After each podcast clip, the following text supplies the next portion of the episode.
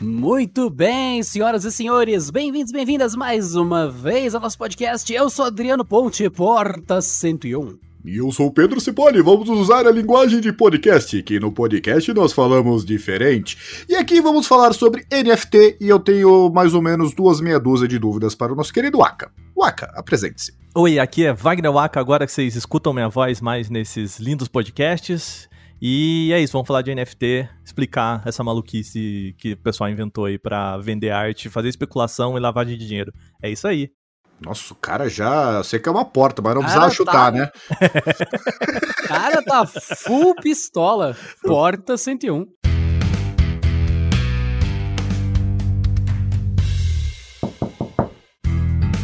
Muito bem, o podcast de hoje é sobre NFT. NFT.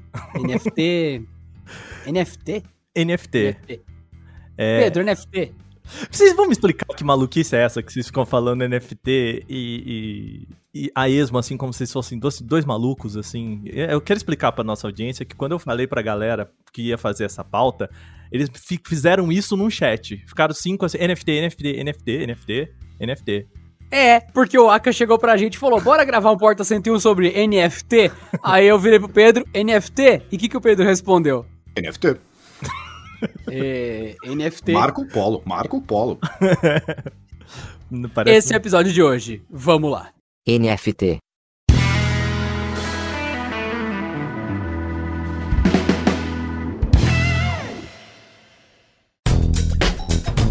E lembrando que se você não quer pagar mais caro em eletrônicos, é só acessar ofertas.canaltech.com.br que o pessoal daqui do Canaltech seleciona para você só o que realmente está em promoção e o que realmente vale a pena e valoriza o seu dinheiro. ofertas.canaltech.com.br, vai lá e economize.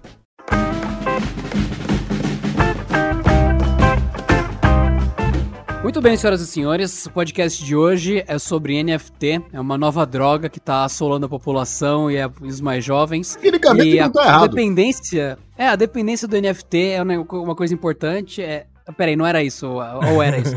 O NFT é aqueles negocinho que tem uns negócios coloridos que põe na língua, não é, Waka? Não, não, não, não, não. Isso aí é LSD. Ah, tá, tá. NFT entendi, é aquele entendi. negócio que, que não custa nada, mas vale dinheiro, né? E é, não, não exatamente custa nada, né? Mas é quase isso. Vamos explicar, pessoal, o que é NFT, né? É esse conceito que a galera tem ouvido aí na, no mundo da tecnologia e que, assim, se você ouviu falar o que é NFT e não entendeu, tá tudo bem. Porque é uma daquelas coisas que aparece no universo de startups, da tecnologia, que a galera começa a te jogar um monte de conceitos mega subjetivos e para você não entender nada mesmo e você sair falando assim, cara, eu acho que eu não tenho capacidade de entender isso, mas no, no final é um conceito mega simples. O NFT, ele vem, a sigla vem de tokens não tangíveis, que é outra tradução que eu acho muito ruim, assim, porque são termos que a gente não utiliza no dia a dia. Né, eles pegam um termo que a gente não utiliza em inglês, traduz para um termo que a gente também não utiliza no dia a dia, né? Waka, querido, não é tokens não fungíveis? Fundíveis, desculpa, não é tangíveis, é verdade, você tem razão. Falei que o Aka tá errado, continuamos. É, é, é, eu tô, tô só imaginando a, a, você chegando, oh, por favor, eu tô aqui na balada, me vê NFT, mas, mas nem isso. Então, acho que o jeito mais fácil de perguntar é: Waka, NFT é pirâmide? Acho que qualquer pessoa pergunta isso qualquer não, coisa. Não é você chega e fala: o que, que é esse negócio de Bitcoin? Bitcoin é pirâmide, meu filho? Tudo bem que tem uma empresa que conseguiu transformar até isso em pirâmide. Parabéns uhum. pra essa empresa, parabéns. Eu avisei que era furada e era mesmo, mas é aquele negócio, gente, é, quando a gente começa com esse lance de ah, não sei o que é pirâmide, então, se alguma coisa do que o Aka falar terminar no conceito de pirâmide, é porque tem gente que vira farol com qualquer merda. É. Bitcoin é uma moeda. Se você vai usar isso para comprar um carro, ou drogas, ou curar o câncer, ou fazer doações para criança, cesta básica, a culpa ou o mérito é seu. O Bitcoin não tem nada a ver com isso. Exatamente. Então quando eu falo, ai, Bitcoin é pirâmide, não, algum maldito algum desocupado usou Bitcoin para enganar pessoas. Do mesmo jeito que tem um monte de pirâmide que usa dólar. E ninguém vem no, no jornal e fala: Uh, o dólar é pirâmide. Boa noite. Não, cara, não. Algum imbecil maldito roubou pessoas usando dólares para fazer um esquema de pirâmide. Exato. Então, se em algum momento algo do que a gente falar tivesse som, não é porque, ai, NFT é pirâmide. Eu nem sei o que é, mas eu sei que sempre alguém fala, ah, o que, que é isso? Isso daqui, isso daqui é metanfetamina. Aí chega alguém, metanfetamina é pirâmide? Sempre acontece isso. Então, já tirando isso do caminho. É, Vamos o, lá, cara.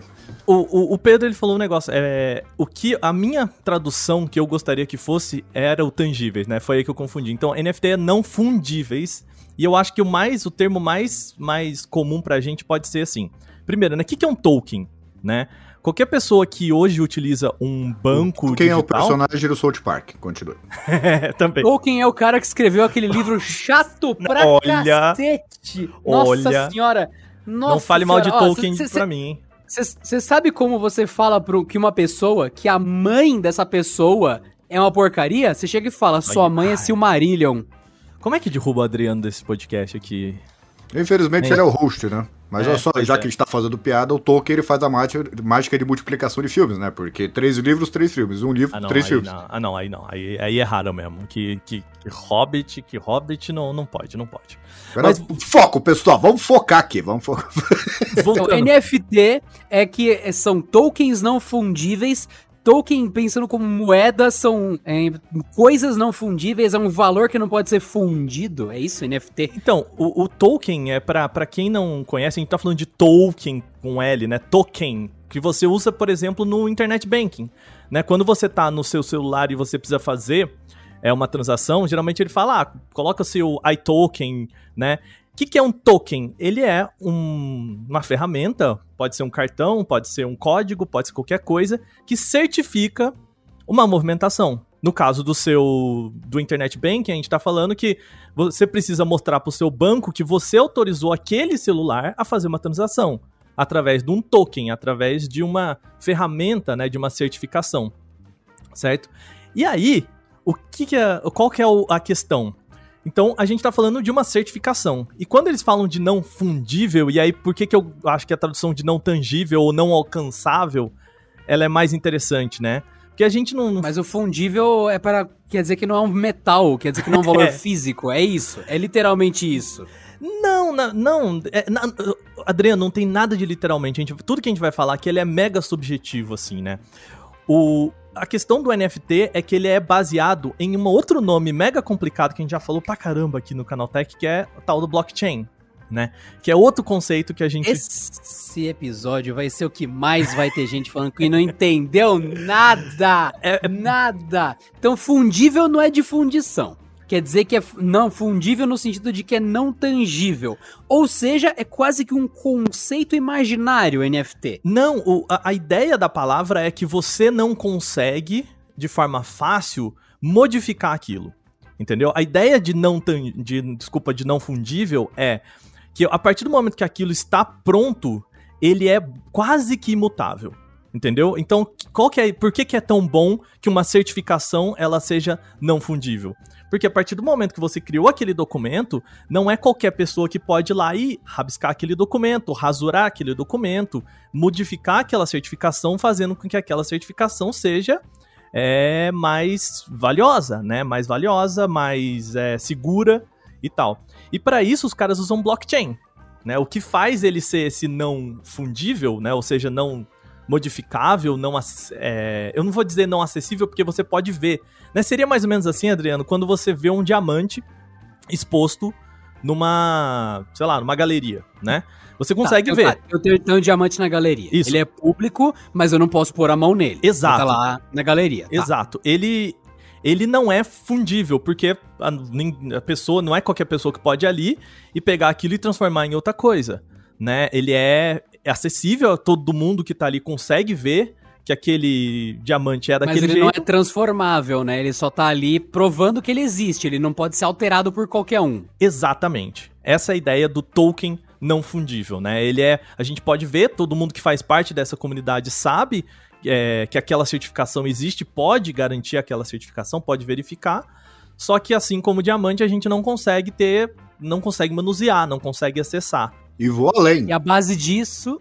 Ah, e a base disso é isso tá em blockchain. Isso, e vamos dizer que a redoma que guarda esse diamante é a blockchain no, na, nossa, na nossa analogia aqui.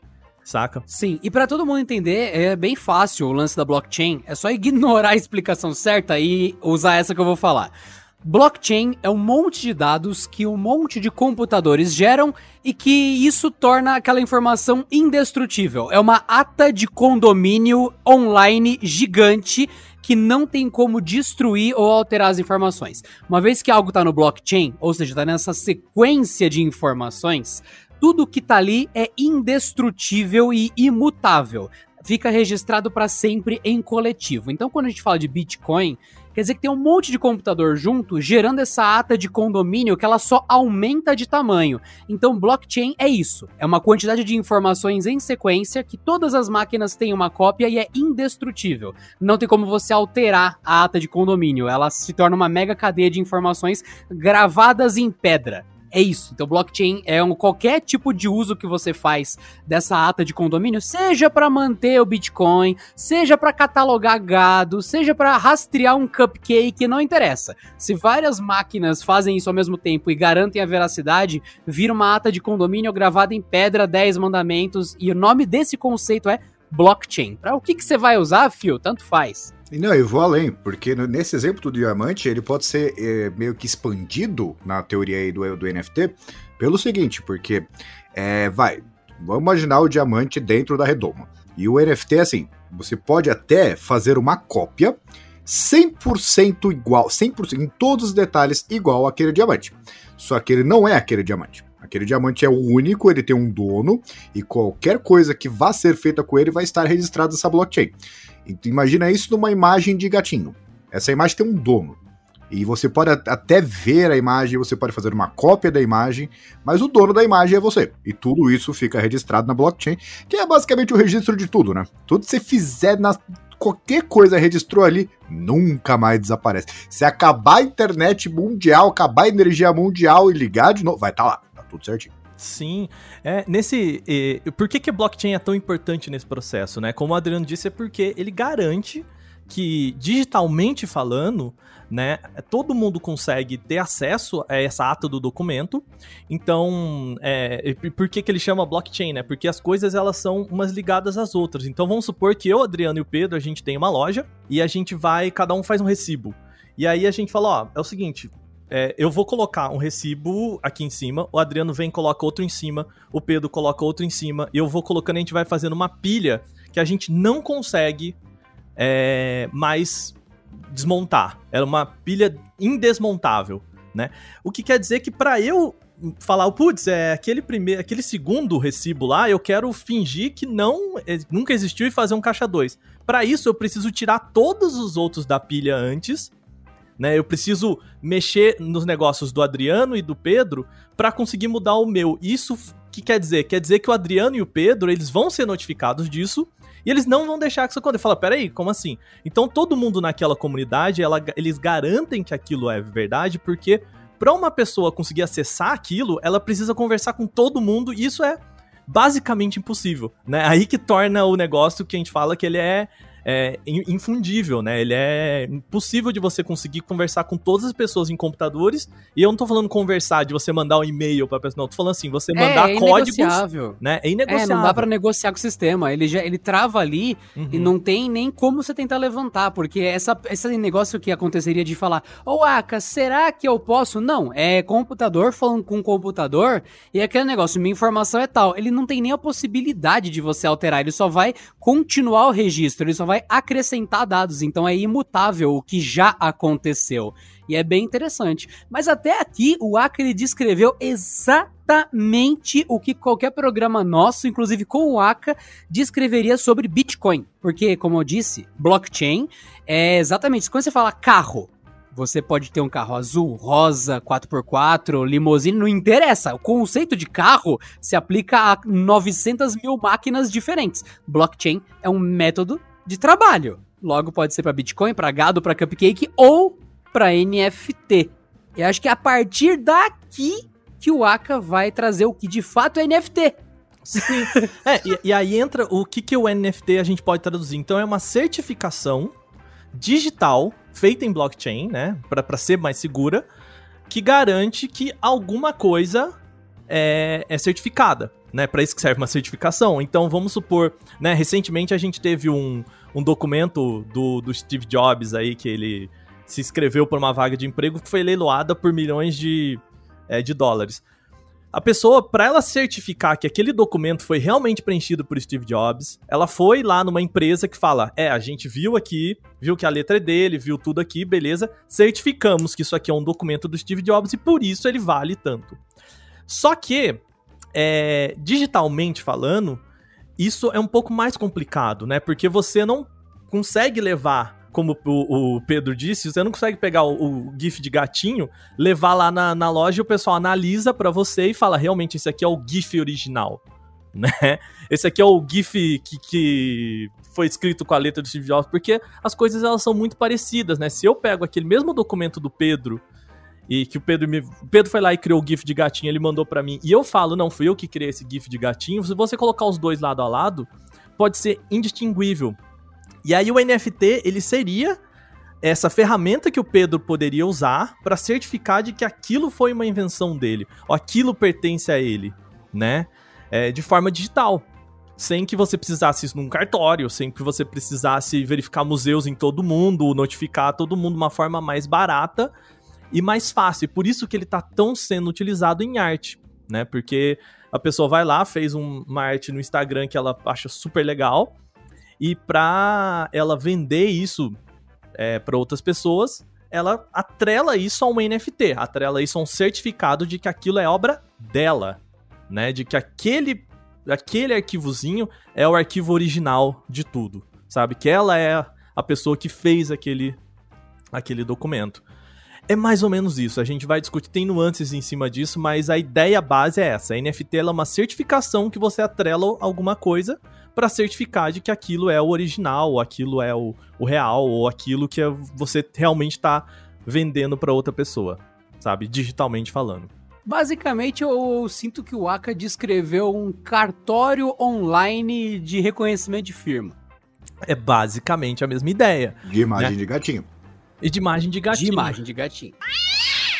É, e, e, assim, por que que isso é, é, tão importante? Por que que isso nasceu tão no universo do, da, das obras de arte, né? Então pensa comigo, eu, Wagner, vou lá, criei uma, aqui no, no, no meu computador, no Illustrator, uma super arte que eu achei que é legal, que ela tem tudo a ver e tal, e eu quero vender isso.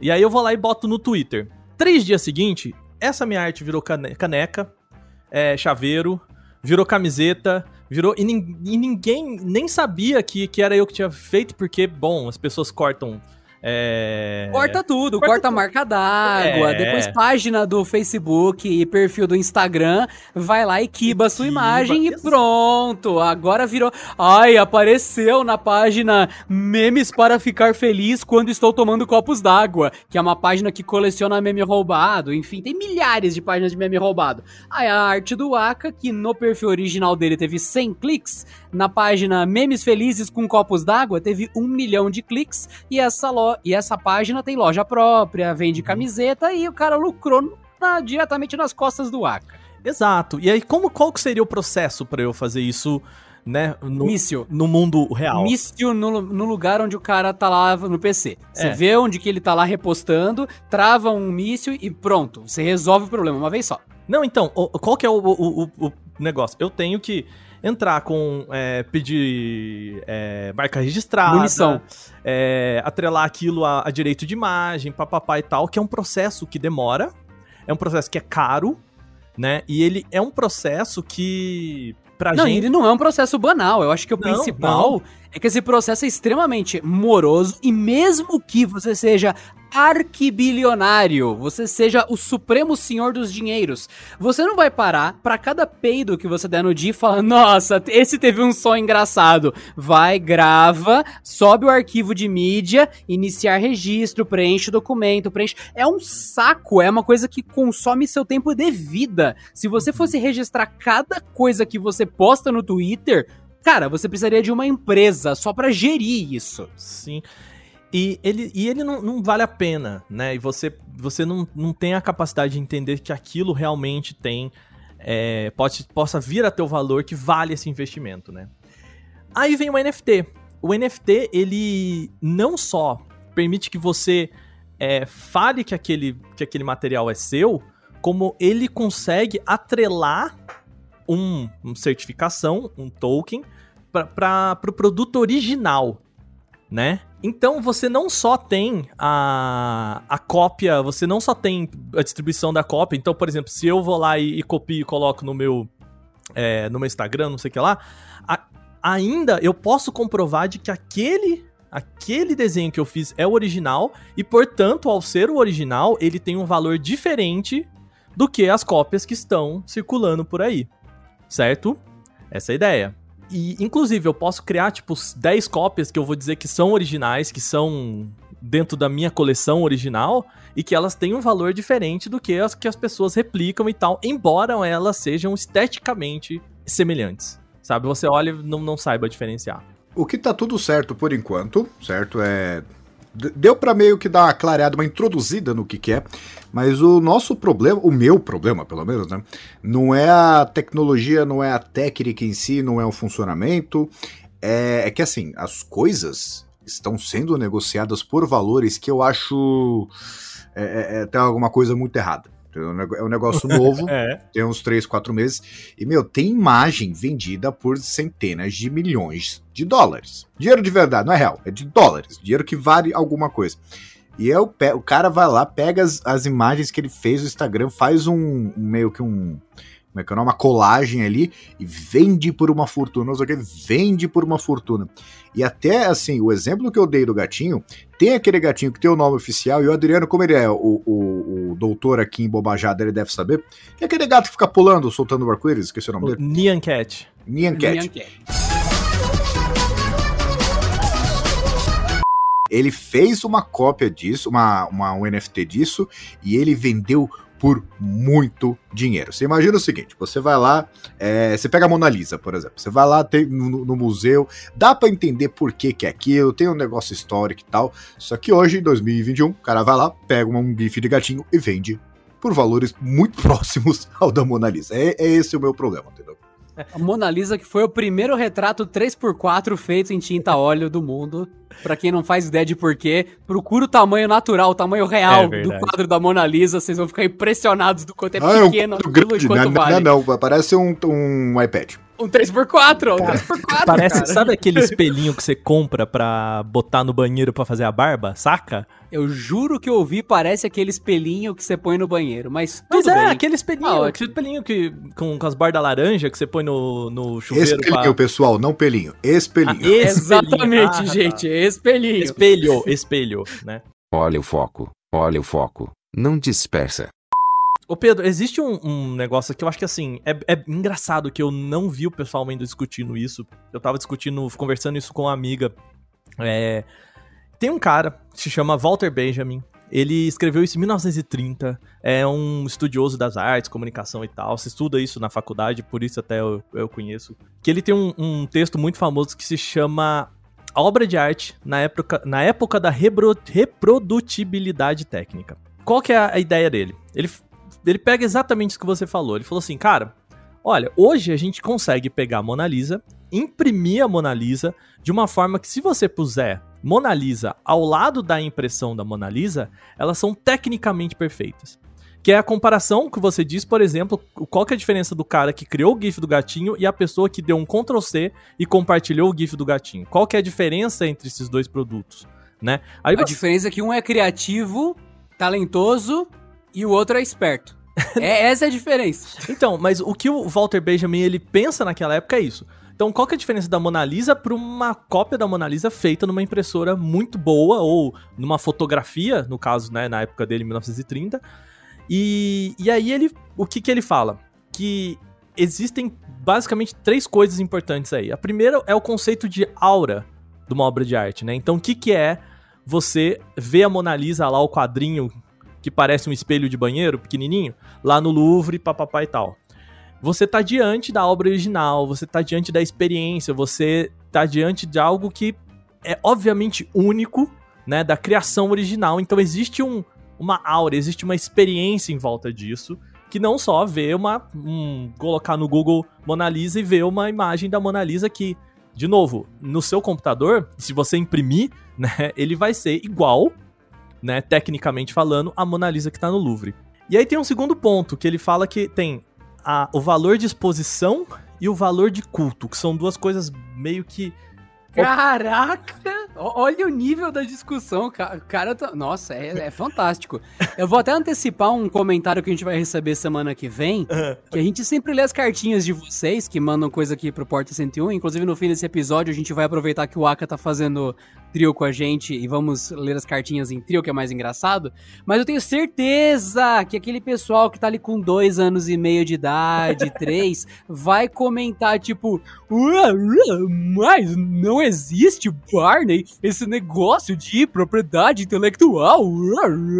É, é lógico, o cara nunca produziu nada na vida, é um completo inútil, mas no primeiro dia que esse cara abre uma lojinha de roupa e alguém copia ele, ele. Ah, tá copiando minha loja de roupa, eu vou processar você. Mas até lá ele fica lá, não, não existe propriedade intelectual tudo mais. Esse cara vai virar agora, mas tem que copiar a Mona Lisa mesmo. Propriedade intelectual, é, bobagem. Novamente, eu já lancei esse desafio. Você que não acredita em propriedade intelectual e acha um absurdo pagar dinheiros para quem criou uma coisa, cara, você tá certo cumpra meu desafio, vá na Avenida Paulista, em São Paulo, e abra uma loja chamada Mickey Camisetas ou Mickey Roupas e coloque a imagem do Mickey Mouse na frente da sua loja, na loja inteira. Esse é o meu desafio para você, já que não existe propriedade intelectual. Faça isso. É só o que eu tenho a dizer. Vai receber uma cartinha do, do do tio Mickey aí, ó, rapidinho. Não, mas o cara não acredita, não acredita, ele vai receber a, a, carta, vai receber o conjunto de 70 advogados na frente da loja dele no dia seguinte, em 24 horas. Você vai falar, eu não acredito em vocês, vocês, eles viram pó, porque ele não acredita, né? É, pois é.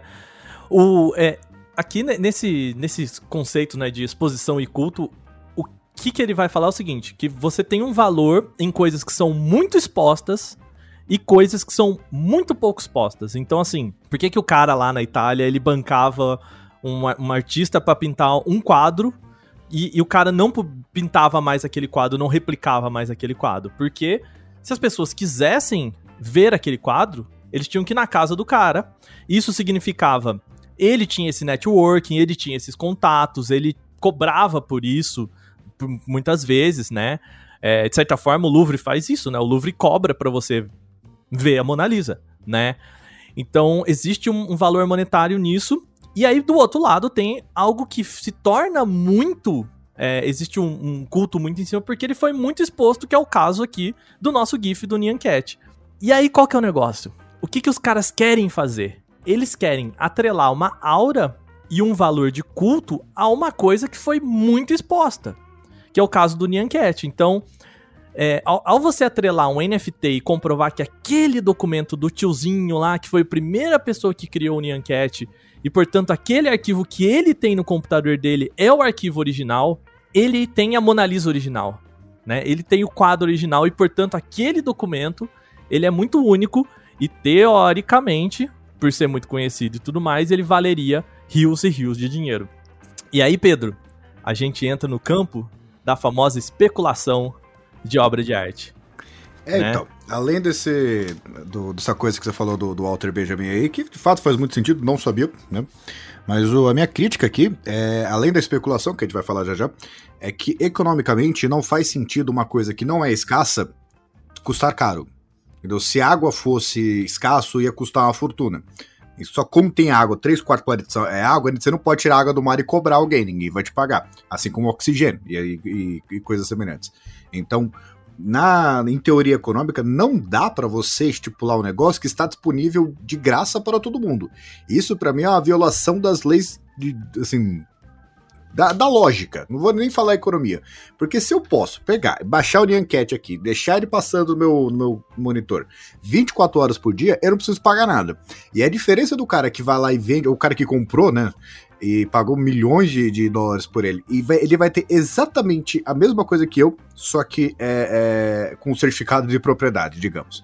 Porque tem uma diferença, eu pegar e imprimir, que é possível, tecnicamente, é, uma imagem da, da Mona Lisa, porque cabe numa folha 3x4, afinal, né? E colocar na parede ali.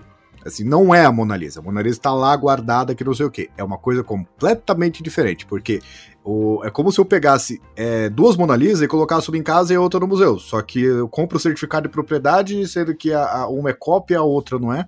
Então não dá para você, é um negócio que você pode criar quantos você quiser, dentro de um certo limite, né? Que nem, por exemplo, indústria de carro que fala ah, unidades limitadas, a jura. Porque eu achei que você podia fazer um número infinito de EcoSport. é, eu quero 30 trilhões de EcoSport para amanhã, então, porra. É, claro que tudo é limitado. Mas a partir do momento que eu posso pegar e baixar o Nyancat nesse exato momento que você está escutando e colocar aqui a mesma cópia com todos os bits e bytes exatamente no mesmo lugar, não faz sentido isso custar milhões e milhões de reais. Agora vamos falar de especulação. Ah, para fechar, não faz sentido custar 10 mangos, não é nem que dirá 10 milhões de reais, enfim. Mas é, essa é a questão, né? Pedro, é, é você querer criar escassez, e aí eu concordo contigo, também não faz sentido. Demanda artificial, é, vocês estão falando, né? Que é uma coisa bem séria, inclusive, né? Você cria escassez num produto que não é escasso. Então, assim, existem GIFs de Nyancat, você pega quando você quiser, você bota quando você quiser no pendrive e guarda. Mas aquele original, certificado, blá blá blá, blá ele é.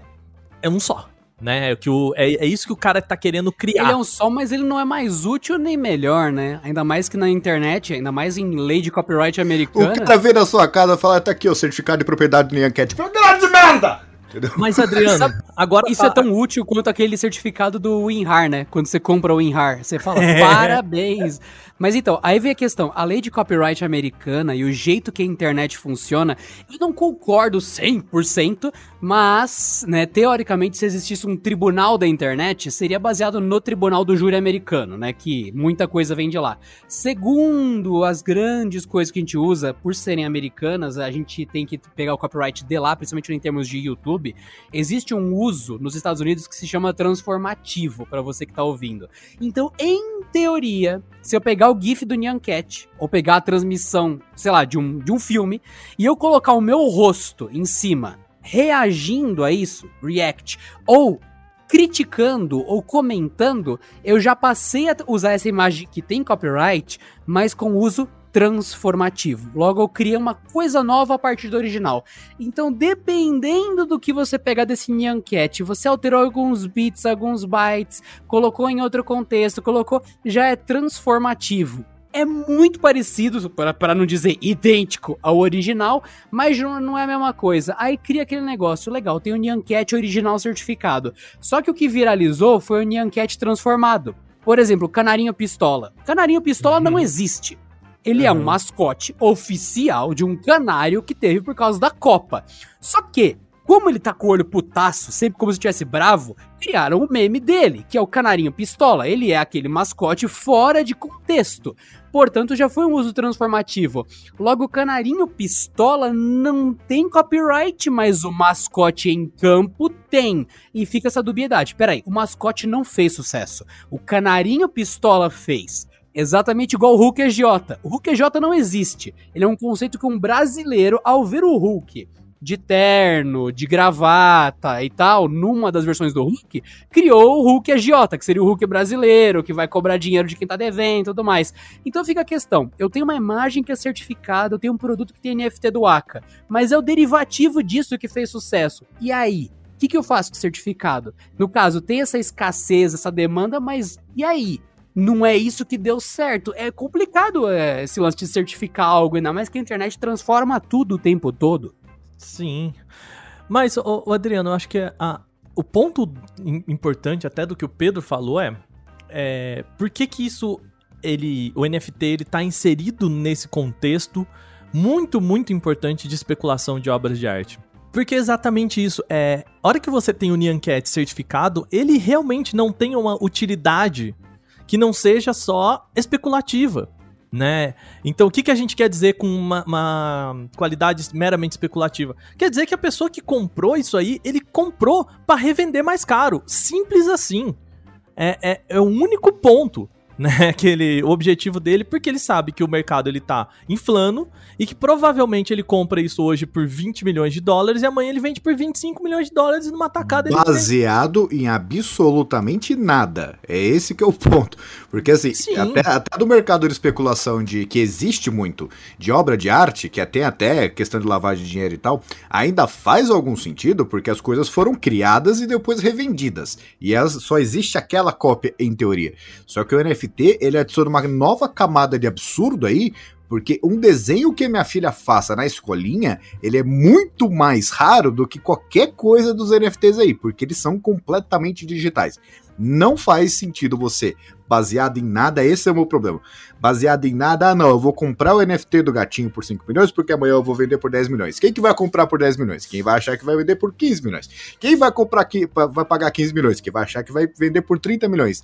Lastreado em nada não é nem assim a criar escassez. Não, é dizer que existe escassez. Não existe. Todo mundo que abriu o Canaltech, o site do Canaltech, ele pode abrir em todos os computadores do planeta Terra. Não vai fazer as coisas ali valorizarem mais. Esse é o ponto. É exatamente a mesma imagem, exatamente o mesmo GIF, exatamente a mesma colagem.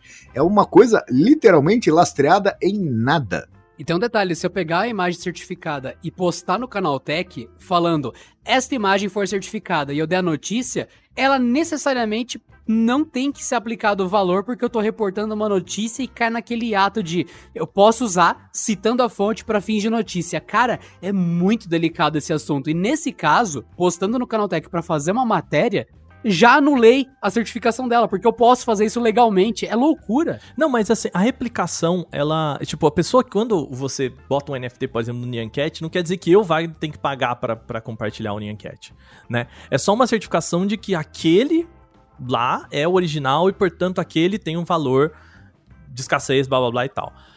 O, a questão que o, o Pedro levantou que é muito. Ela é muito correta é. A, o, o por que, que o mercado de especulação de arte, e portanto aqui a gente tá expandindo, tá, gente? A gente já não tá mais nem falando de NFT, reparem nisso. Por que, que o mercado de especulação de arte em NFT, usando blockchain na internet, blá blá e tal, ele é um pouco complicado. E aí a gente pode dizer questionável, porque assim, como que ele funciona? Como que funciona esse lastro, entre aspas, que o Pedro falou? Uma pessoa foi lá, um artista foi lá, colocou uma obra de arte e de repente ele uma pessoa comprou por 0.1 Ethereum, que você vai ver é mil dólares, e a pessoa que não vendeu arte nenhuma durante a pandemia inteira, do nada ganhou uma bolada de 5 pau numa arte que ele fez e que eu não, não tô nem julgando se a arte é boa ou ruim, se vale 5 mil pau ou não. Ele com, conversa com outro amigo dele de arte e fala assim: Cara, cola aqui na minha porque esse negócio é bom. E o cara que comprou, ele já tem um outro cara que ele tá revendendo. Ele vai chegar pro, pro amigo dele também e fala: Cara, entra aqui nesse mercado, porque esse mercado é o seguinte: você paga mil dólares pra um cara lá no Brasil que poderia cobrar 10 mil dólares, mas ele mora no Brasil, então a moeda dele é fraca, ele vai cobrar muito barato. A gente vai comprar isso aqui e revender por 2 Ethereum. E aí um, um, outro. Olha a pirâmide! Olha a pirâmide! Senhoras e senhores, não, não é um esquema, Não é um esquema de pirâmide. é só um esquema de tipo de pessoas é, alimentando um mercado que ele não ele é uma bolha, né? Ele tende, assim, ele é um é mercado é especulativo. Não então, é uma assim, pirâmide, mas é uma bolha. É uma bolha. Então é isso, assim, de muita gente tá ganhando dinheiro nisso e chamando mais gente. Isso faz com que mais gente começa a botar dinheiro. Por isso que Elon Musk foi lá e botou uma grana ferrenha né, em NFT e, e com a Tesla em, em Bitcoin. Porque ele colocou grana no NFT no conceito ou numa plataforma certificadora, ele botou grana em NFT em que sentido? Acho que isso é necessário nesse momento. Entrando no, nesse mercado, né? Ele não foi é... Ele NFTizou algo, é isso que quer dizer. Exato, ele investiu né, em coisas de NFT. Seria basicamente isso, né? Então compra, vende, tipo, gastou muito dinheiro nesse mercado. É como se ele fosse numa feirinha, comprasse muito, e aí a gente fala, pô, esse cara investiu nessa feirinha, né? Ele gastou muito dinheiro. Ele colocou dinheiro nessa feirinha. É como feirinha. se ele tivesse comprado GIFs de gatinho, Exato. coisas que estão certificadas. Eu acho que o termo correto é injetou o dinheiro, né? É, do, entrou muita grana nesse mercado, que já tá bem. É, já tem muita grana. Isso faz com que as coisas fiquem cada vez mais caras, porque assim, a pessoa que comprou uma, uma obra de arte. Como pesquisador, mil... Você, como pesquisador de NFT, você acha que essa discussão nesse momento ela ocorre pela relevância da coisa ou pelo toque mágico de merdas que o, que o Elon Musk tem. Porque, infelizmente, o mercado ele é muito burro. Não o mercado todo, mas muito, muito do mercado se arrasta por causa de nomes. Então, por exemplo, se Warren Buffett comprar uma fábrica de, de explosivos, eu tenho certeza que muito investidor que não sabe o que tá fazendo vai comprar a fábrica de dinamite só porque o Warren co comprou, saca? E daí, se o, o Elon Musk ele começa a fazer alguma coisa doida, tem gente que só vai na onda. Aí eu te pergunto, Aka, você acha que a NFT nesse momento tá no caso de efeito manada por culpa do, do Musk ou realmente tá ganhando corpo e outra coisa e tal? Antes de você falar, Waka, só um capítulo à parte sobre o Elon Musk, a gente tem que lembrar do seguinte, eu sei que tem muita gente que é fã do Elon Musk, ele de fato é um gênio, só que o ele entrar numa onda não significa nada e inclusive pode significar é. que é o que é muito pior que é na prática, porque primeiro, Tesla não dá lucro até hoje. Segundo, ele fala para todo mundo que é muito legal, muito engraçadinho, vá lá, compra Dogecoin. Só que ele, com o dinheiro dele, o que, que ele faz? Ele vai lá compra Bitcoin, enquanto os palhaços lá que seguem ele, todo mundo compra Dogecoin. Então, muito cuidado. Não é porque o Elon Musk falou que significa alguma coisa de bom e geralmente significa alguma coisa de ruim, porque ele tá ganhando e tá todo mundo perdendo. Exatamente, eu sou muito fã, mas assim, tipo, descarado do Elon Musk. E justamente por isso que eu aviso, gente, ele tem o toque de merdas. O toque de Midas tocou, vira ouro. Elon Musk, mano, é incrível como as pessoas fazem bobagem, falam, não, porque o Musk. Cara, o Musk é um gênio. Você gostar dele não te faz um gênio. Eu adoro ele e não tô um centavo mais rico. Mas é isso, então tem que ter esse discernimento. Então, por isso fica o aviso para todos mesmo. Eu sou, eu sou da ala contra Musk desse podcast aqui, mas é. o ponto. Acho que o ponto do, do Elon Musk, de, em que momento que a gente tá, né? O que, que eu vejo? De fato, para muita gente.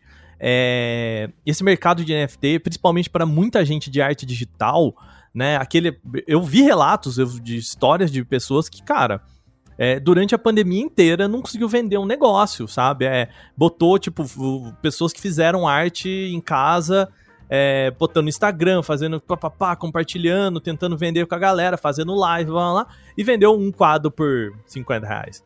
E aí, de repente, essa pessoa entra no mercado de NFT e vende um quadro por mil dólares. E assim, cara, até eu ia crescer os olhos em cima disso né? Falar, é, velho. Pensando desse jeito, você tem uma plataforma que é mundial, né? Quando Sim. a gente coloca alguma coisa, por exemplo, você vende bolos em casa. Você coloca em algum aplicativo de comida, gente que nunca viu a sua cara quando pesquisou morangos, achou a sua coxinha de morango. Isso é um exemplo real.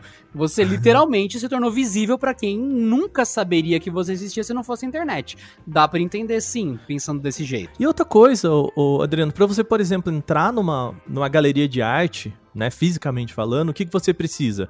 Você precisa que uma pessoa pegue um avião, venha pro Brasil, tenha os contatos, né? Converse com você, que você esteja na mesma sala que aquela pessoa, que aquela pessoa tenha contato com uma empresa que certifique aquela obra de arte para você e que isso seja internacionalmente naquela burocracia toda, para você então entrar numa galeria de arte é, famosa que aí sim vai te dar um retorno em venda de quadro, papapá e tal. E aí, onde entra o NFT? Cara, vai ter uma exposição digital é, dessas que as pessoas vão comprar essas obras de arte pagando muito dinheiro.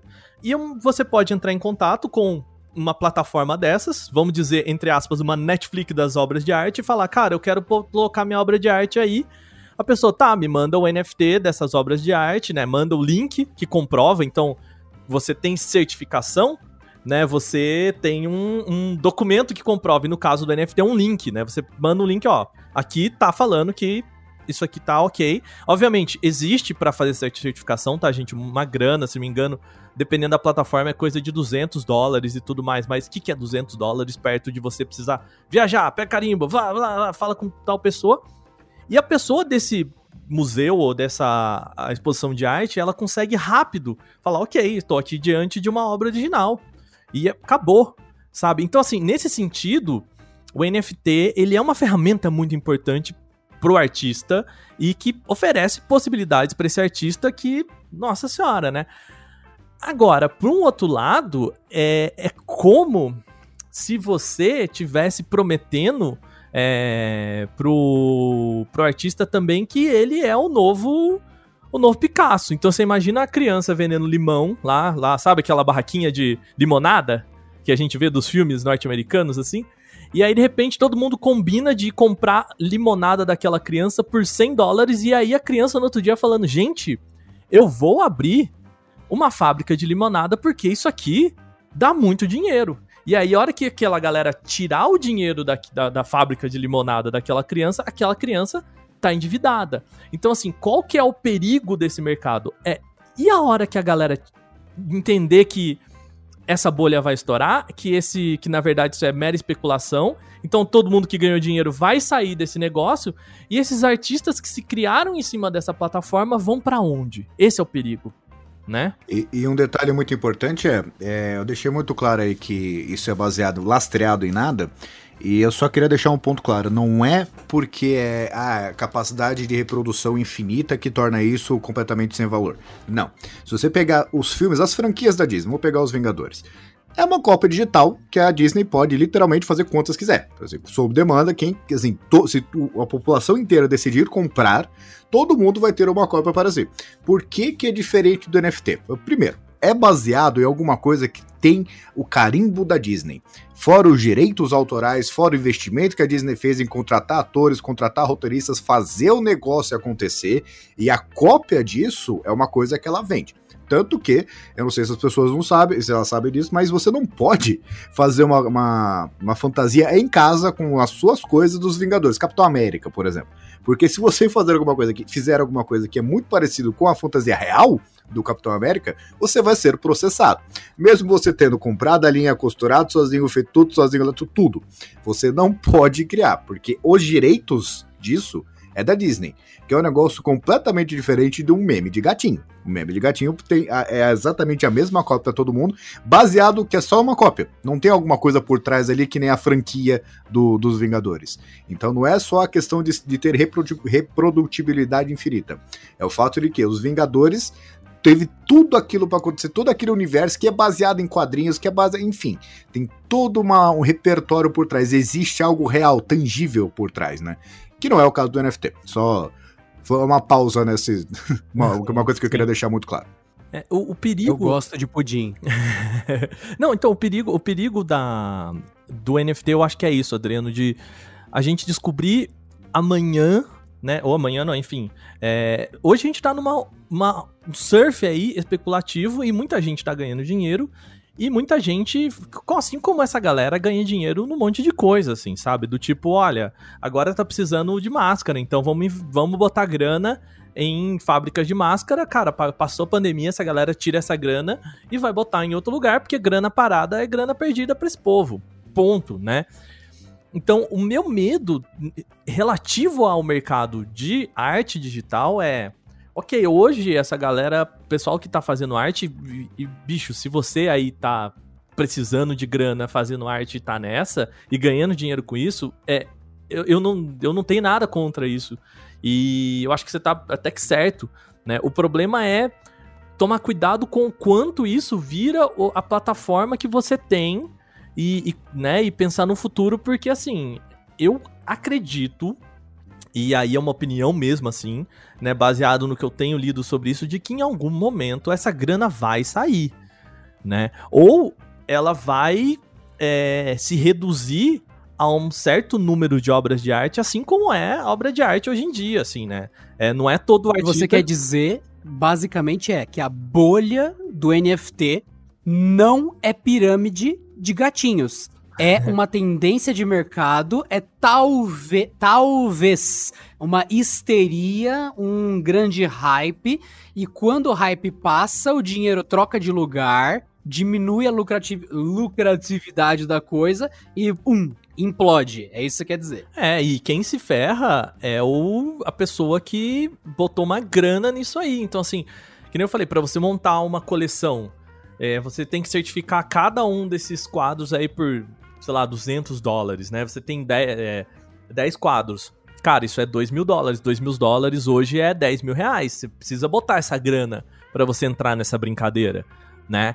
Aí amanhã, pum, isso aqui implode. E onde que morre esses 10 mil reais? Né? É, de, é... é a definição de bolha. É, definição Exatamente de... por não estar tá lastreado em nada. Exato. Então, assim, não existe uma segurança porque hoje o, o que a gente vê do mercado de arte nesse sentido, nesse caminho, é que existe uma especulação. E, de novo, gente, a gente não tá falando que não existe qualidade, a gente não tá discutindo aqui qualidade de obra de arte, é, o que é arte, o que não é arte, o que deveria ser, enfim. O que, que a gente tá querendo dizer é que o Nyan Cat original, ele nunca foi especulado como arte, né? E de repente, de um dia pra noite, a gente coloca uma grana em cima disso. Ó, pô, o Jack Dorsey vendendo o tweet original dele, que é testando, né? Então, assim, e por quê? Porque aquele é o tweet original, papapá e tudo mais, e, e eu entendo que exista um valor né? A gente acabou de falar aqui que o pessoal compra. É aquele negócio, né? Como arte é subjetiva. Eu entendo que não existe nenhum valor para esse tweet. E é justamente isso que cria a arte e que faz o que o Aka falou. Isso vale algo hoje porque alguém acredita e dá valor para isso e investe. Mas é aquilo que o Pedro também falou. Não é um valor, in, um valor real, é um valor intrínseco. Então, novamente, é, não dá para eu comer o primeiro tweet que está sendo vendido. Mas hoje tem quem pague por ele. E quando isso acaba, e se acaba de uma vez, estoura a bolha, que entra em consenso com o que o Aka falou. É, mas eu, eu acho que não. Eu não vou dizer que não tem nenhum valor, Adriano, porque assim. Ah, não, pra mim, eu tô falando. Não, claro. esse é o dom da. Essa é a beleza da arte. É. Pra mim não vale nada. Não. Pra alguém vale bilhões. Não, e, mas e, o ponto é, né? O qual que é o valor? Porque assim, que nem eu falei, hoje a gente tava, tava discutindo aqui, isso foi vendido, que é um formulário de inscrição do Steve Jobs por uma vaga de emprego antes dele fazer a, a Apple, né? Aquilo é um documento que uma pessoa pagou cara, sei lá, não lembro quantos quantas mil libras e, e, isso se converte, se não me engano, mais de 100 mil dólares. Não lembro quanto que é. É muito dinheiro. Muito mais dinheiro Parabéns do que... aos envolvidos, é, parabéns. É, é, muito mais dinheiro do que eu estaria disposto a pagar. Só que é, eu entendo que existem pessoas dispostas a pagar por aquilo uma certa quantia. A questão é, será que o tweet do Jack Dorsey ou o Nyan Cat original, ele, as pessoas estariam dispostas a pagar tanto por isso. Então, se você fala assim, cara, putz, é, eu acho que o Nyan Cat é uma parte importante da história da internet, ou o Internet Archive acha que aquilo é importante ter por NFT e eles pagam 100 dólares por aquilo, sabe? Ou o Jack Dorsey também vende, o pessoal, pô, isso aqui é uma parte lá da rede social e tal, e vende por, sei lá, é, mil dólares, que seja. É muito diferente de uma pessoa pagar milhões de reais nisso né? Mas aí a... entra a especulação, né? Não, não mas a, a, questão aí, para mim, não é nem a especulação, porque é óbvio que, por exemplo, o GIF original do Nyan Cat, digamos, o cara quer comprar. É, todo mundo tem essa percepção subjetiva de valor. Você pega, por exemplo, o meu livro preferido, que é 1984. Já li umas duas, três vezes, eu tenho duas, três edições dele aqui, porque conforme eu fui comprando, eu fui lendo de novo, né? E assim, para mim faz mais sentido, apesar de conhecer a história, pagar um pouco mais uma edição de capa dura, bonitinho, com ensaio e etc e tal. Então, da mesma forma que não precisa ir nem tão longe, né? No podcast passado, eu e o Adriano discutiu que o iPhone ele é um baita telefone. Só que para mim ele não vale o que a Apple cobra. Então, pra, tem um monte de gente aí que, beleza, vou gastar 7 mil reais no iPhone. Então, não é, não é a questão do valor em si. Você pega. Tem gente. Eu lembro algum leilão aí que o Apple original, o iMac original, não sei qual é o nome, acho que é o Apple 1. Que ele foi vendido por acho que 100, 100 milhões, alguma coisa assim. E eu entendo que o cara que comprou, ele, não, beleza, eu acho que isso aqui vale 100 milhões.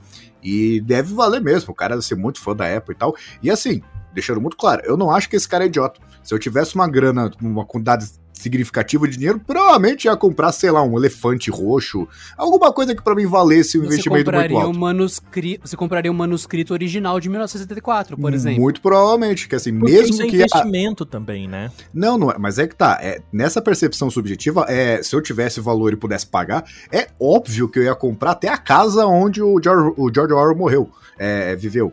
Só que o, o isso é, tem essa parte de subjetividade. O que tá errado no NFT para mim não é isso. porque mantém essa mesma coisa de percepção subjetiva de valor. E até, por exemplo, quem trabalha com mídia sabe que de vez em quando você vai pagar 10 reais, 10 dólares por uma, por uma imagem que você vai usar em algum material seu de divulgação, etc. Sim, sim. Ou até direito de música, que, que é a mesma coisa, você pode baixar quantas músicas você quiser. Só que a questão do NFT é o que está sustentando esse mercado é especulação. Tem Exato. gente que está comprando sem a menor, o menor reconhecimento de quanto aquilo vale na prática. Ele só está comprando porque ele acha que daqui dois, três meses ele vai vender por dobro, triplo, sei lá. Então, Ou pior ainda, tá comprando porque ele viu nas notícias que o Musk tá fazendo isso. Ou então, assim, o cara imagina o cenário típico, né? Porque quem se ferra nessa história com uma bolha história, porque isso é uma bolha. Peixe é... pequeno se ferra. É o peixe pequeno. É o cara que, sei lá, uhum. acabou de pegar o cheque dele de aposentadoria lá, tem uma grana significativa. Aí chega o vizinho dele lá. Não, sabia que eu comprei um negócio aqui por mil dólares, eu vendi por 20 mil dólares três dias depois. Aí o cara pega aquele dinheiro lá que ele salvou a vida inteira dele e vai lá e faz a mesma coisa. Só que tem onda, tem a característica, se você pega no começo, esses caras vão ficar bilionários do dia pra noite. É que nem o caso lá da daquele ataque. É, não, não foi um ataque, daquela combinação que teve no Reddit lá para derrubar o. A GameStop. É, a história da GameStop lá que eu achei magnífico. É o, o cidadão se revoltando contra o sistema. achei maravilhoso. Só que o, se você pega o começo, tem gente que é ali que ficou milionária do dia pra noite. Assim com o NFT, o cara vai, ficou milionário do dia pra noite. Só que independente da hora que o cara entrar, exatamente por. Garanto que 50% é gente achando, vou comprar, não sabe nem o que, que é. Vou comprar porque a probabilidade de vender com dobro daqui três meses é muito grande. E esse pessoal vai chorar. E não vai demorar muito, porque geralmente quando você tem um crescimento muito exponencial assim, ainda mais quando o Elon Musk resolve twittar, né? Aí o negócio realmente sai, sai de controle. É, esse pessoal, ele vai ficar pobre do dia pra noite, né? Ô, Pedro, quando você tava falando, sabe que, que, sabe que, que é exatamente igual a isso, né? Bitcoin. Que o comecinho lá do Bitcoin foi muito, não, investe em Bitcoin, larga a mão, tira esse dinheiro da poupança, você tá perdendo dinheiro. Esse investimento, CDB, o quê?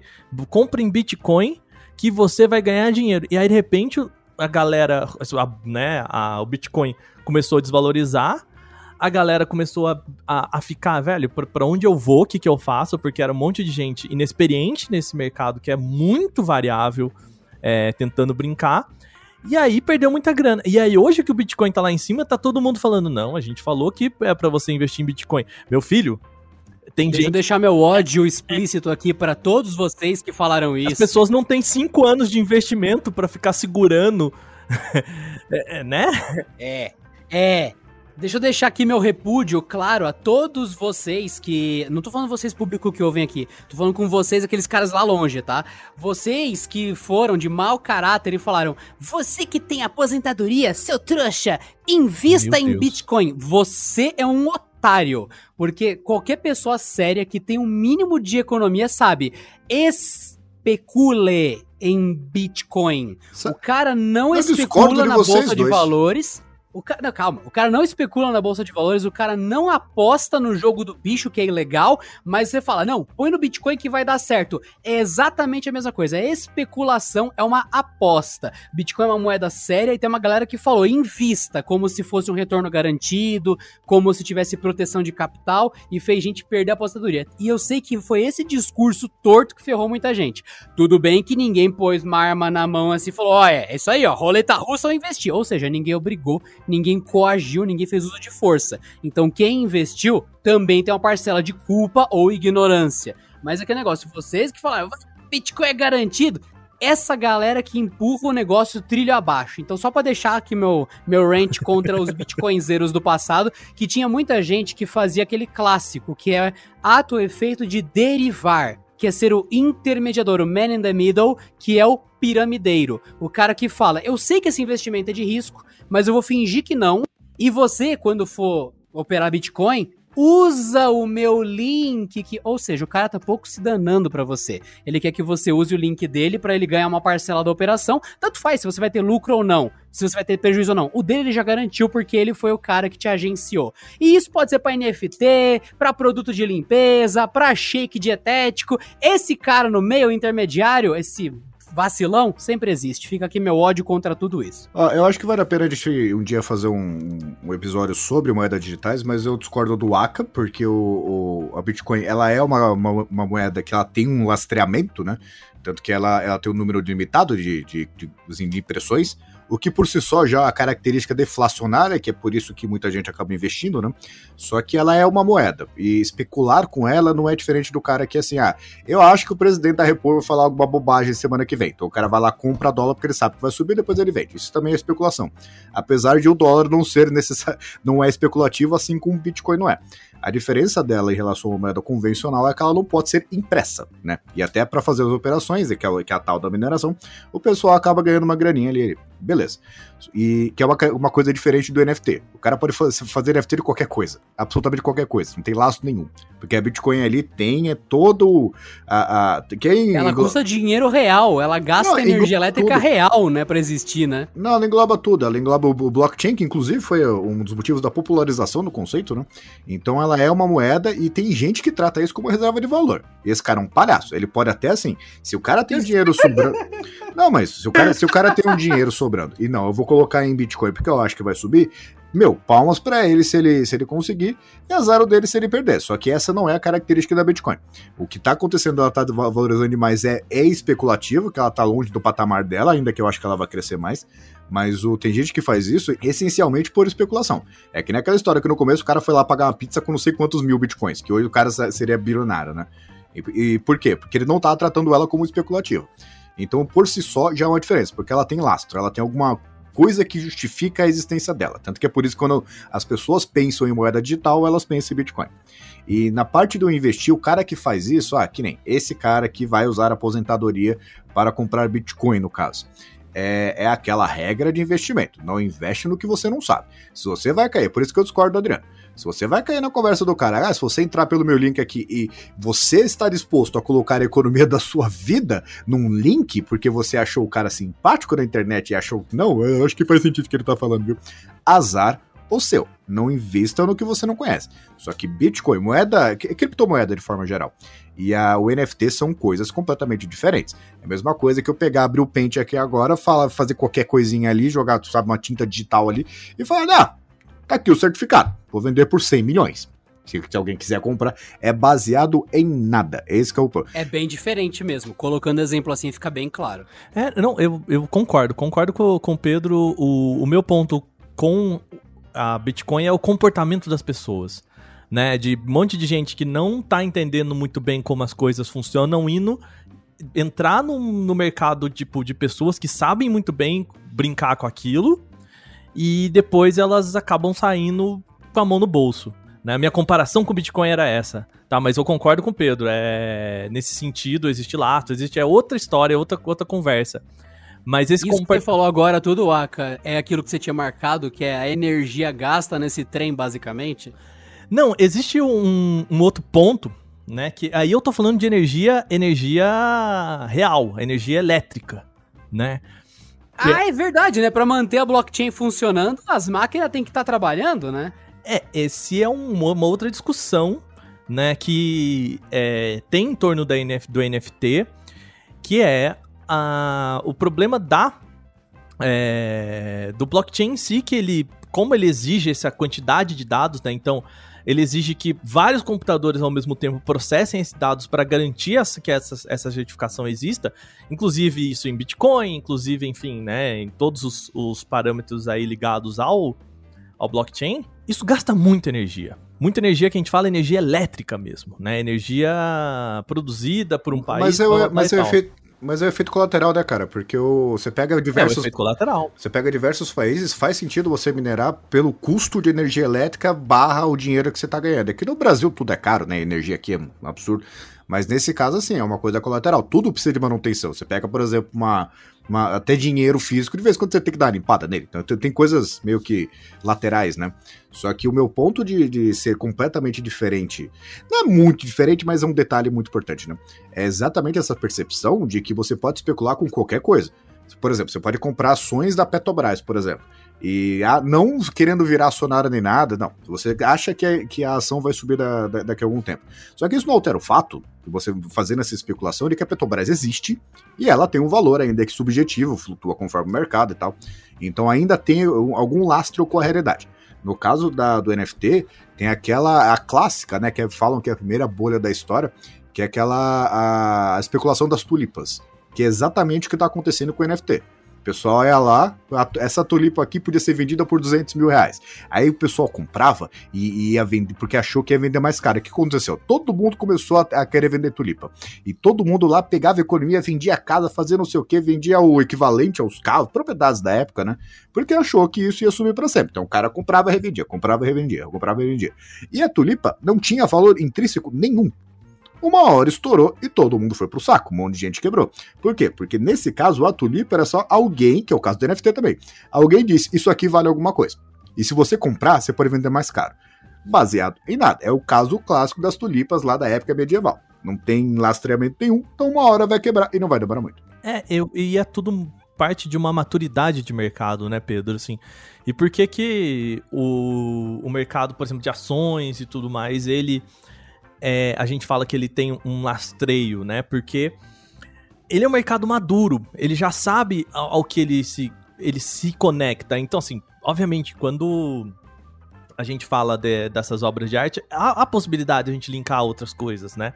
Mas o, o ponto é que a gente tá num mercado muito novo, que ele não, ele não é maduro, ele não se garante, ele não tem. A gente não tem a garantia de que, tipo, se todo mundo tirar o dinheiro disso, o que sobra, né? E a resposta que vem à cabeça é não sobra nada, né? Não sobra, sobra links, sobram. É, enfim, e, e gasto de energia pra caramba. Porque agora você pensa assim, Pedro, o, o, na especulação, o quanto que a gente tem de investimento energético, isso falando de energia elétrica mesmo e tudo mais, pro, pro mercado especular isso né? E. É, para mim isso nem é o problema, tipo, de nesse momento que tá ativo ter muito gasto. Para mim isso mostra a longevidade frágil do sistema. É. Porque imagina que come... deu uma desvalorizada, deu uma maturada no, no procedimento e tal. Para você manter o blockchain, que é aquilo que a gente falou lá no começo, a ata de registros funcionando, tem que ter máquinas online o tempo todo. E o fato de isso funcionar ou não depende da boa vontade ou da lucratividade de o pessoal manter as máquinas ligadas. Então chega uma hora que NFT é uma coisa que ficou bem mais ou menos assim, o pessoal usa, não usa, não tem muito hype, não. Aí a pessoa vai desligando a máquina, se fala, ah, não tá dando tanto dinheiro manter isso ligado, eu vou desligar. De repente você vê que. Por... O que inflaciona o preço. Exato. Aí você vê, ué, que estranho, as operações demoram, tá tudo muito caro, porque o pessoal, ah, não, custa 500 reais de energia elétrica para manter isso aqui funcionando na minha casa. E daí as pessoas vão dropando porque parou de dar mais de 500 reais por mês manter o sistema online. Então é meio, assim, é o que o Aka falou e o Pedro, né? Tem implicações reais, tem cobranças reais você manter essa coisa virtual. Então é muito complexo complexo, isso soma na loucura da tulipa, né? Então, e aí, vai valer a pena amanhã? Devo continuar? Devo comprar uma máquina para manter o sistema do blockchain do NFT funcionando, para eu ser um dos agentes certificadores que mantém isso funcional ou não?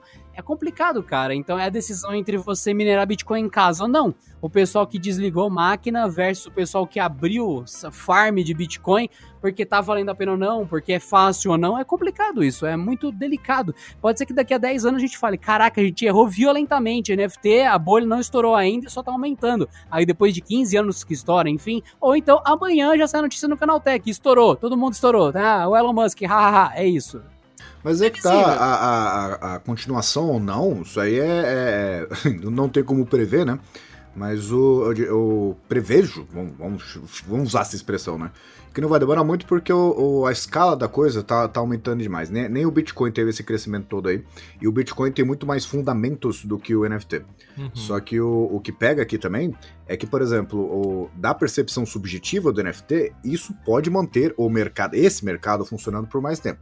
Só que não altera o fato de que ele não tem base nenhuma. É que nem, por exemplo, quando a gente vai lá, compra um café na, na, na, padaria e você paga com uma nota de 5 reais, porque ultimamente tá tudo caro pra caralho, né? Você vai lá dar, dar 5 reais pro, pro, pro, pra você pegar o café, querendo ou não, é o quanto você acha que vale o café. Se o cara aumentar pra 10, você vai achar que não vale.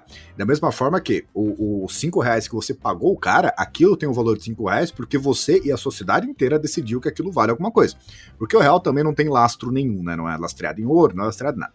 Então, assim, o fato de você acreditar que os 5 reais valem 5 reais e compram 5 reais de coisa é uma coisa também subjetiva.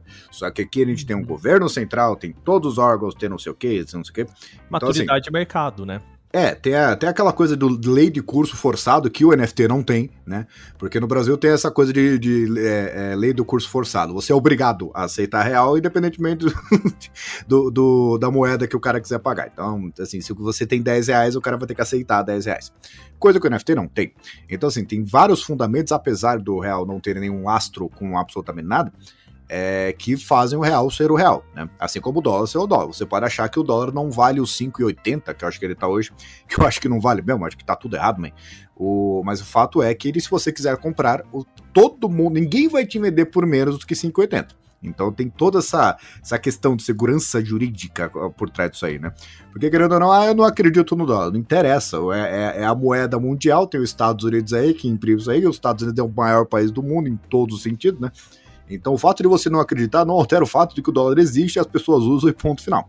Porque ele, tá, ele, ele tem esses fundamentos por trás dele, né? Tem o Fed, etc. Então o NFT, ele pode durar 10 anos, não interessa. Só que o, o fato que uma, uma hora, e assim, é, até o uma hora acontecer, as pessoas vão perdendo dinheiro e saindo. Porque vão perceber que, ah, não. Porque imagina o seguinte: todo mundo que tá comprando especulando. Uma hora, o que, que vai acontecer? Os caras vão querer pagar 10 bilhões pelo, pelo GIF do gatinho? Uma hora as, as pessoas falam, não, não vale mais que isso. e o cara limite, que compra, né? o que, que ele faz? É, porque a Mona Lisa, eu, eu, não sei, eu cheguei a ver que ela foi vendida alguma vez aí por 560 milhões de reais, ou é um valor absurdo desse aí. Que dá para entender por quê, porque é a Mona Lisa, entendeu? E, e, tem gente que muito provavelmente é capaz de pagar mais do que isso, se pudesse, né?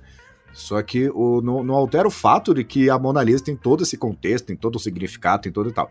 O meme do gatinho, não. Então se o cara foi lá, gastou uma. Porque assim, eu não tenho nada contra o cara vai lá, gasta mil reais pra comprar o meme do gatinho, ele é meu. Só que não faz sentido você comprar aquilo, porque se compra a Mona Lisa, ela é sua. Você pode colocar na parede, você pode colocar na, na parede de fora, no muro, você pode, você pode quebrar a Mona Lisa. Se bem que acho que não, não pode por ser histórico, mas enfim. É mau exemplo, né? Só que o fato é que o. o, é, quando, o quando... fato é que a gente chega num podcast de uma hora e dez de duração e o Pedro termina na seguinte colocação: Você pode quebrar a Mona Lisa. Não, não pode, deve ser crime. eu, eu, mas eu acho que é crime. Tem, tem algumas obras que não pode quebrar, mesmo que você, você tenha a propriedade dela, mas tem algumas coisas que você não pode fazer. Mas é porque ela é tombada, né, a Mona Lisa, pra, não, pra um jeito mais fácil de entender. Não, mas o fácil não é esse. Assim, se eu comprasse o meu gatinho e ele sumisse da internet, eu entenderia, entendeu? Só que não, não, não, é isso que acontece. Se eu comprar a Mona Lisa e todo mundo tiver uma Mona Lisa se quiser, que é original igual o meu, perfeito, 100% copiado, não faz sentido eu comprar, pagar um valor absurdo nela. Porque assim, de novo, se fosse comprar uma arte digital que ela é minha e ninguém pode reproduzir, ninguém pode olhar, ninguém pode usar de wallpaper, eu entendo até valores absurdos. o cara quer pagar um milhão por uma obra de arte digital. Beleza, só que não faz sentido. Eu vou lá, pago um milhão pra ganhar o um papelzinho e tá todo mundo usando, que é igualzinho.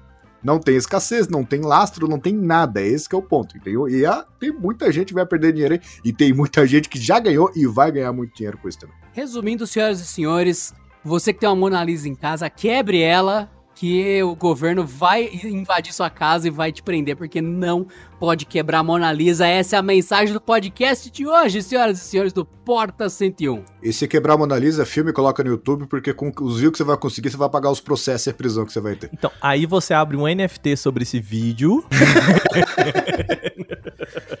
Meu Deus do céu, isso aqui tá ficando muito, muito bugado.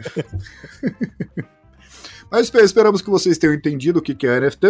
É, é, é, se você tem uma quantidade significativa de dinheiro aí sobrando e você pretende ter uma certa segurança, não recomendamos. E aquela dica de sempre lá de investimentos: não invista no que você não entende. Sim. Seja NFT, seja, bloco, seja Bitcoin, seja dólar, qualquer coisa. E é importante voltar ali no comecinho do podcast, que é assim, de novo, gente. NFT, blockchain, eles são tecnologias agnósticas né? Então, não é o NFT que está fazendo isso, não é o blockchain, eles têm funções, né? A gente até falou, é certificação de qualquer coisa. Então, o objetivo lá para frente é, por exemplo, você vai vender a casa, certifique em NFT, é, para não passar por processo burocrático de fazer isso, enfim. Né? O futuro da, da tecnologia que a gente está falando aqui também é que o NFT ele pode ser usado para muito mais coisa do que só exatamente especulação de arte. Então, lembre-se, a tecnologia certa forma, ela é agnóstica, né? Então a forma como você o utiliza que é questionável nesse sentido, mais questionável nesse sentido, né? É, fora que, que é o mesmo exemplo da Bitcoin, né? Bitcoin é uma moeda digital. Se você quiser especular com ela, por um teu. Exato. Mas ela continua sendo uma moeda digital. Exatamente. Então, senhoras e senhores, vamos para a leitura de cartinhas especial de hoje. Bora lá. Cartinhas. Eu adoro essa parte. Vamos aos comentários dos nossos queridos ouvintes. Começando a leitura de cartinhas para quem entrou no porta101.com.br. Como a gente falou, não importa onde você comenta, a gente acha o seu comentário. A gente viu que o pessoal comentando sobre o episódio Quem está certo no caso Procon versus iPhone 12 e Apple, que foi um podcast bem complexo, inclusive, que é o que a gente falou. E aí, quem tá certo? A Apple por fazer o que ela quiser como empresa particular ou o Procon por interferir nisso? A gente não vai entrar nesse mérito, você ouça o podcast que a gente soltou, Quem está certo no caso Procon versus Apple, e nós temos um comentário aqui. A Apple segundo o velho do Discs comentou, a Apple, o Estado não tem direito de se meter na vida, tudo mais, isso o E daí, na contrapartida, temos o pessoal, o Procon está certo, daí, enfim, criou-se essa dúvida, e aí, quem está certo? Mas o Rafael Roma, Rafael Magnoli soltou de fato uma cartinha.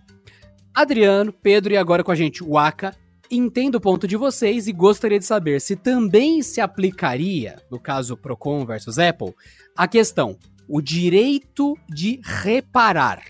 Segundo ele, é uma coisa muito mais grave, vem sendo discutido nos Estados Unidos, que seria a Apple serializando as peças, onde você não pode reparar em qualquer lugar o Touch ID, por exemplo, que o Touch ID para de funcionar. Ou então você, parou, você reparou a em gaveta do chip, né, para trocar o seu chip do seu celular, para de funcionar aquela peça. O iPhone desativa a peça caso você repare um iPhone fora da autorizada. Aí ele soltou aqui a questão. E aí, gente, isso se aplica? Isso tem que ser regulado? É direito da Apple fazer isso? Ou os órgãos têm que se intrometer porque eu posso reparar meu celular em qualquer lugar? Dúvida considerável aqui. Não, na, na verdade é uma zona cinzenta que a única solução é é, você pega, por exemplo, eu sei qual é a campanha, eu concordo com ela, que é aquele Louis Rossman lá, que é o cara que vive metendo pau na Apple, e os vídeos dele é muito difícil discordar, porque ele não tem nada contra a Apple, ele é que ele abre o computador, ele fala o que, que tá errado ali, que tem alguns componentes que foram feitos para serem quebrados, né? E até assim, algumas dificuldades de abrir alguns iPhones são meio que propositais para a Apple poder consertar. Porque eu não sei se as pessoas sabem, mas, por exemplo, o Touch ID e o Face ID, se você quebrar, você nem a escolha de levar numa, em terceiros você pode. Nem numa iDinius da vida. Porque se você levar né, neles, aquele lá é um negócio codificado para aquele aparelho. E quem pode trocar ele é só exclusivamente a Apple. Sobre assim, se deveria ser obrigatório ou não, o que eu acho é, primeiro, é, entra a, a, livre escolha do cara, se ele compra, ele já. Desde que fique muito claro. Entendeu? Ele assinou um termo ali. Se quebrou o Face ID, um abraço. Você vai ter que pagar o que a Apple quiser cobrar. E, por outro lado, eu acho que deveria ter algum tipo de incentivo fiscal, desconto de imposto, para as empresas que alcançam um certo nível de reparabilidade. Porque isso ajuda o meio ambiente, isso gera emprego, o cara pode consertar em qualquer lugar. Coisas que não dependam, por exemplo, isso não só a Apple, mas Samsung. Se ela lança um Galaxy S21 Ultra que é fácil de reparar em terceiros, eu acho que ela deveria ter algum desconto pela, tanto por, pela parte ambiental da coisa, quanto pela parte de gerar empregos, não criar essa dependência exclusiva dela. Então, assim, se, se deveria ser obrigatório, eu acho que não. Só que o cara tem que assinar um termo ali é, sabendo disso para não reclamar depois, ah, é muito caro. Você assinou o termo concordando. E, e a empresa que tem algum, alguma iniciativa de é, é fácil reparar um iPhone 13, digamos eu acho que ela deveria ter algum tipo de incentivo fiscal, porque ela está fazendo o papel dela, tanto social quanto ecológico. É, e me parece que fere também, ô Pedro, a, a tua, até a sua autossuficiência em relação àquele produto, né? Porque não é só você não conseguir é, levar numa autorizada e tudo mais, mas, por exemplo, se você tiver o conhecimento, você em casa tiver o conhecimento, você não consegue, né, arrumar o seu próprio aparelho né? Eu acho que também tem esse terceiro ponto. Então não é só dentro do modelo de negócio, porque o que, que a gente está discutindo aqui é se a Apple tem direito a, a ter exclusividade sobre a, a, sobre o reparo dos aparelhos. O né? reparo dos aparelhos e, portanto, ela também tem a exclusividade sobre como ela quer fazer isso. Né? Sim, não, é assim, para mim é, é questão de deveria ser, tá? Que nem carro. Carro tem a garantia. Se você quiser consertar fora da, da, da, garantia, você perde a garantia. Então, assim, desde que dentro da garantia você leve exclusivamente na Apple, beleza. Só que a partir do momento que acaba a garantia, você pode consertar o seu carro onde você quiser. Não tem impedimento nenhum. Que é um estímulo... Olha, meus parabéns, né? Meus parabéns, Rafael Romagnoli, pelo comentário, porque olha só o que você causou. É, não, é só, só pra gente fechar o comentário dele, que a questão é, seria, é muito mais interessante pro consumidor e talvez pra empresa que ela crie um estímulo para que você não queira sair daquilo do que ela te obrigue a ficar naquilo. Porque é o que nem o Pedro falou, carro, PC e tudo mais, o, né, videogame também tem muito isso que é ah, cara, tem aqui, ó, tem esse essa esse lacrezinho aqui. Traz aqui na assistência especializada. Se você levar em outro lugar e tal, essa sua garantia de 4 anos aqui, abraço. O problema é que se a Apple for dar a garantia de 4 anos para aparelho dela, a galera vive de garantia, né? Não, mas é que tá, não, não, não, não acho que, que uma coisa exclua a outra, não. Eu só acho que é, a, a, empresa, por é, de novo, o argumento inteiro daquele podcast é: você não tem que comprar iPhone, então não enche o saco. Se você comprou, problema teu. A partir, mas a partir do momento que é completamente opcional, para mim a empresa faz o que ela quiser. Mas eu acho que deveria ter incentivo para todas as empresas fazerem produtos que sejam fáceis de reparar para não evitar obsolescência programada e tal, porque não adianta a Apple, ah, não, só a gente conserta. É, uma hora também isso vai ficar impagável, né? Porque daqui a pouco não vai nem, nem valer a pena. E a Apple tá aumentando o preço cada vez mais, né? Então é, o cara é bem isso que o, que o Aka falou. Deve, ele, o usuário deve estar tá seguro de, ah, não, acabou, sabe? Já aconteceu, né? O cara vai lá, compra, sai, pisa fora da, da, da Apple Store, vai lá, quebra o telefone. Ele tem que ter o direito de ficar tranquilo. Isso é bom para todo mundo, é bom para Apple, consumidor, para os reparadores extras, porque querendo ou não, o cara vai comprar componente da Apple, né? Então, que diferença faz? Novamente, o nosso ouvinte, parabéns pelo comentário. Realmente foi bem inteligente e levantou uma boa discussão. Próximas cartinhas, porque temos que resolver polêmicas. Muito bom. Próxima cartinha foi um comentário do Pedro Souza e do Warley Matheus, comentário duplo deles, que foi aqui uma coisa que eles responderam num comentário dizendo que o assunto fones TWS são coisas que eles ouviram no Porta 101 que o Pedro falou sobre isso e que o pessoal comentou. E tá aqui, eles foram citar aqui nos nossos vídeos do Canaltech que eles já tinham visto isso no Porta 101. Então, por todos vocês que acompanham e comentando nos vídeos, falando para outras pessoas ouvirem o Porta 101 que tem mais discussões detalhadas. Então, obrigado Pedro Souza, Warley Matheus e todos vocês que comentam nos vídeos, chamando pessoas que não conhecem o podcast para vir para cá. A gente vê vocês comentando. Então, obrigado obrigado pela cartinha Stalker de vocês. É, o legal do podcast é que a gente consegue explorar do jeito melhor, né? Não tem aqueles impedimentos de vídeo, né? Comentário aqui do Rodrigo Dias. Olá a todos. No podcast da multa do Procon, nossa, se deu o que falar, hein? Caramba. Eu, eu falei, cara. Com... é, então, no comentário da multa do Procon, vocês comentaram sobre a debandada de marcas. E eu comentei com a minha mãe que a LG parou de vender celular. E ela perguntou se LG não é marca de leite. De leite? Cara, gente, é assim, a gente tá publicando esse comentário, as coisas. É, então, exatamente. Se LG não é marca de leite. O Rodrigo Dias comentou isso no vídeo Windows 10X Chrome OS da Microsoft. A menos que ele apague o comentário, vai estar lá publicamente. Vim aqui por causa do Porta 101. Rodrigo Dias, é sensacional o seu comentário, porque assim, LG eu gosto muito dos seus produtos e eu fico triste que você saia do mercado de celulares porque diminui a concorrência, com menos concorrência tem menos inovação e tudo mais. E é aquele negócio que a gente sempre disse, ninguém aqui torce pelo pior da Apple, da Samsung e tal. Cara, foi graças à concorrência da Apple da Samsung que a gente tem fones de maior qualidade e mais baratos. E a Xiaomi bota o sol pra mamar com a tela é por causa da concorrência. A gente gosta que tenha mais marcas, isso pressiona o mercado. Isso é bom isso é muito bom. E quando a mãe dele pergunta se a LG é na marca de leite, além da piada, significa o seguinte: a LG ela perdeu espaço ao ponto dela não ser reconhecida por muitos consumidores mais velhos, mais quem é entusiasta. Da LG, né, que é a marca do, do leite. Ah. Daí, peraí, se a... LG, né, tem o mesmo som, sim, LG. Sim. Então, então se a mãe dele eu falou, não tinha é, sacado, LG marca de leite. Não, não tinha. Eu, cara, que viagem é essa aí, velho? Mas então, é, a, a, LG ficou tão insignificante no mercado mobile que a mãe do cara nem sabia que a LG fazia celular. Olha que coisa terrível, saca? Então, eu acho triste mesmo, real. Não, é mais do que isso, né? É, tem uma diferença grande aí, que você pega a Sony, saiu do Brasil, Nintendo saiu do Brasil, HTC saiu faz tempo também, Mercedes tá saindo do Brasil, Audi tá saindo do Brasil, é porque o Brasil é uma bosta. É a real essa.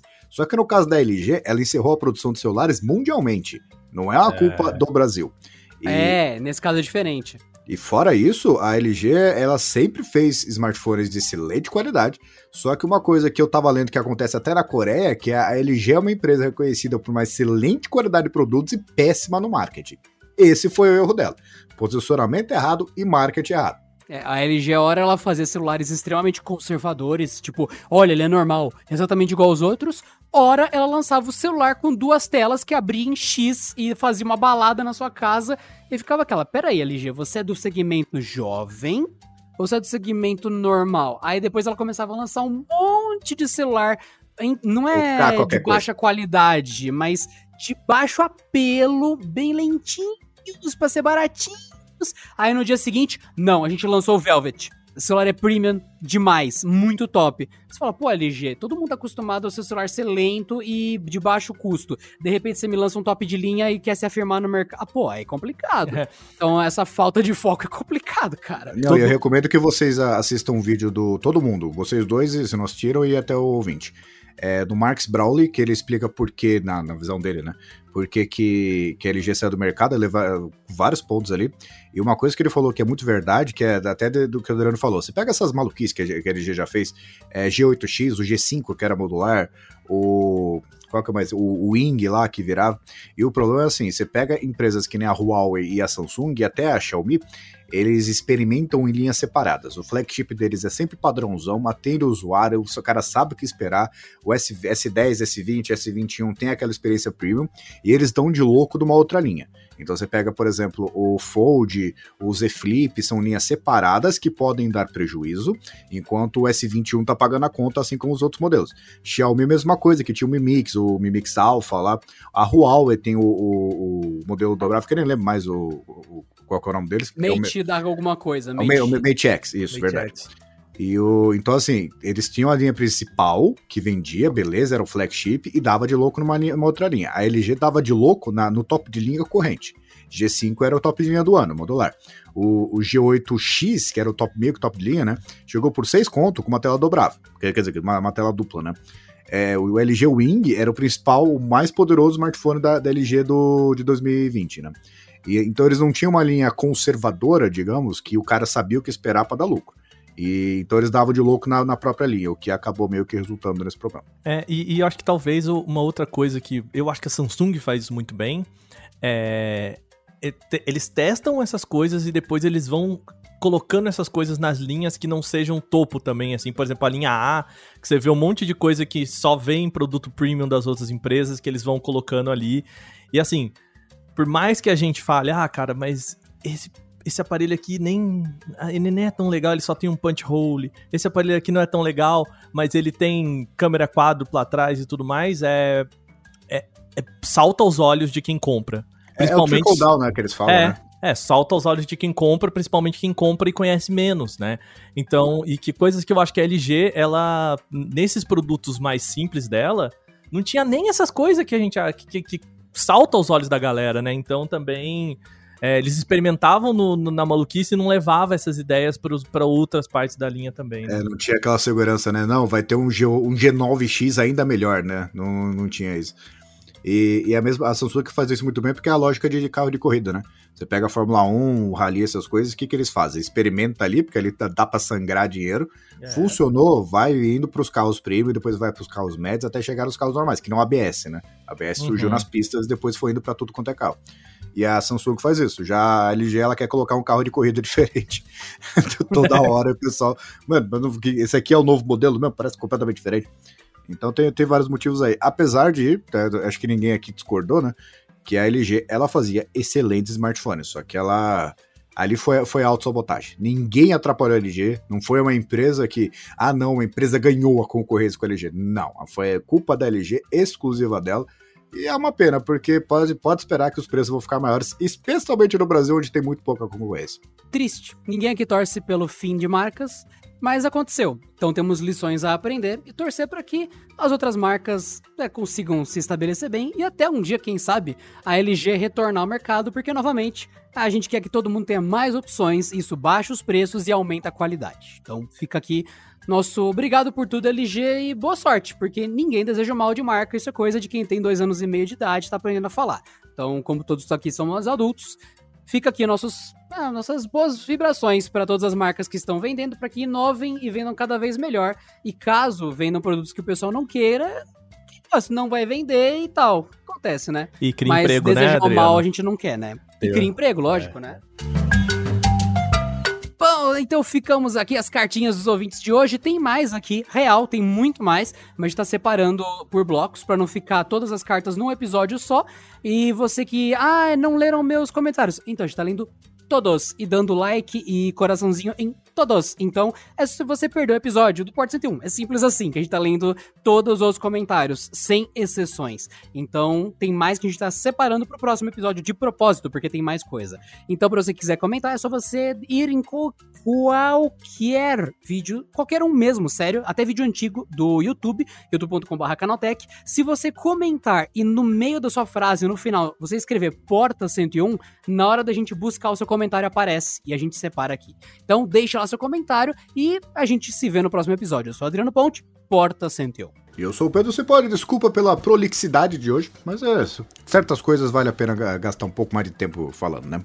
É, agradeço a participação do Aka e, e, e, e até a próxima. Então, gente, Obrigado mais uma vez. É... Lembrando, vai lá escutar o CT News, que agora tem minha vozinha linda lá também, tá? Então vai lá escutar. Um beijo pra vocês. Até a próxima. Tchau. Tchau, Pedro. Tchau, Adriano. Curiosidade, sabia que se você falar pro seu OK Google quais as últimas notícias de tecnologia, o Aka começa a falar no seu telefone? Fica a dica. Né, e a última coisa, última coisa, última frase. Eu falei que o Aka tava errado.